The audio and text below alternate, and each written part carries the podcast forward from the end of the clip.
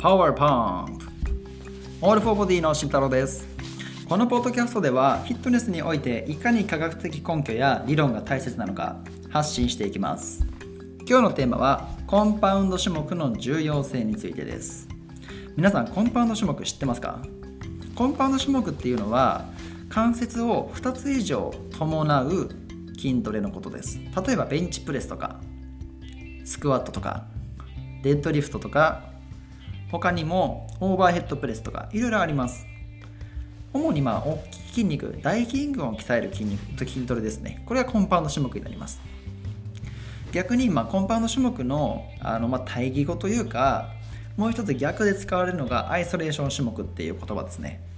アイソレーションっていうのは、まあ、孤立したみたいな英語で意味があるんですけれども、まあ、一つの関節しか使わない筋トレのことです。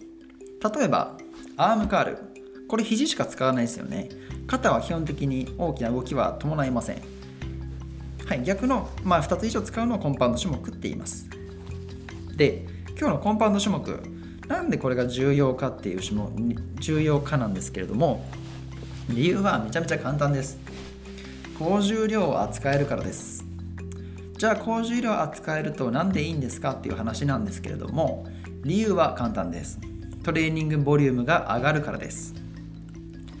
例えばダンベルフライする時に大体まあうん綺麗にやると、まあ、10キロ15キロぐらいがまあ一番綺麗にできる重量だと思うんですけれども、まあ、人によってはそれより少ないかもしれないですしでも逆にベンチプレスだったら少なくとも20キロいきますよね。20キロの負荷を胸に乗せることができるんですよ、まあ、つまり何が言いたいかというとあのコンパウンド種目を扱った方が体に強いストレスを与えることができるので人間の体はあやばい強いストレスがかかってるやばい筋肉大きくして対応しないとってなるわけですよ。なのでコンパウンド種目でなるべく高重量を扱った方が筋肉の成長っていうのは早いです。もちろん高重量を扱うことができますし筋肥大させることもできます。はい。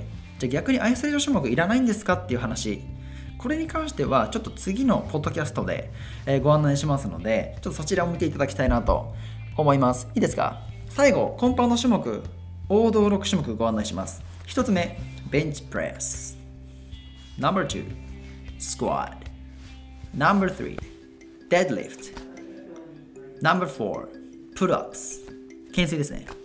5、5つ目オーバーヘッドプレスミリタリープレスっていうふうにも言われます。でえっと、3つ目じゃない、えっと、ラスト6個目。これ、ディップスです。ディップス。自分ちょっとできないですよね。はい、頑張ります。はい、ということで、え最後、AFB 無料のベンチプレスプログラムご案内します。はい、ちょっともうね、もう散々聞いてる人も多いと思うんですけど、ご案内させてください。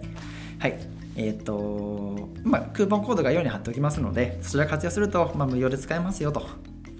まあ本当にそれでなんかそのベンチプレスプログラムで重量上がるんですかって思う人いると思うんですけど信じるか信じないかはあなた次第です。ですがこのプログラムは科学的根拠解剖学的根拠そして心理学的にあなたの継続性をサポートするめちゃめちゃ優れた理論的に超理論的な、えー、ベンチプレスプログラムやってますのでぜひ登録してください。無料です。クレジットカード登録必要ありません。料金絶対発生しません。いいですか？登録したいなんてあなたですよ。